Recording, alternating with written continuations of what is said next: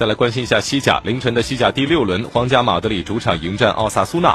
上半场比赛，维尼修斯远射破门；下半场，约维奇的越位破门被 VAR 取消了。罗德里戈替补出场，打入了加盟皇马的处子球。最终，皇家马德里主场二比零击败奥萨苏纳，取得联赛三连胜的同时，积分也升至了榜首。马德里竞技客场挑战马洛卡，上半时。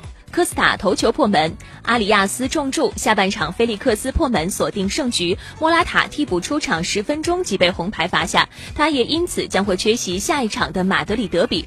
全场战罢，马竞二比零击败马洛卡，迎来近四场比赛的首胜。另外两场比赛当中，瓦伦西亚和赫塔菲三比三战平，莱加内斯和毕尔巴鄂竞技一比一战平。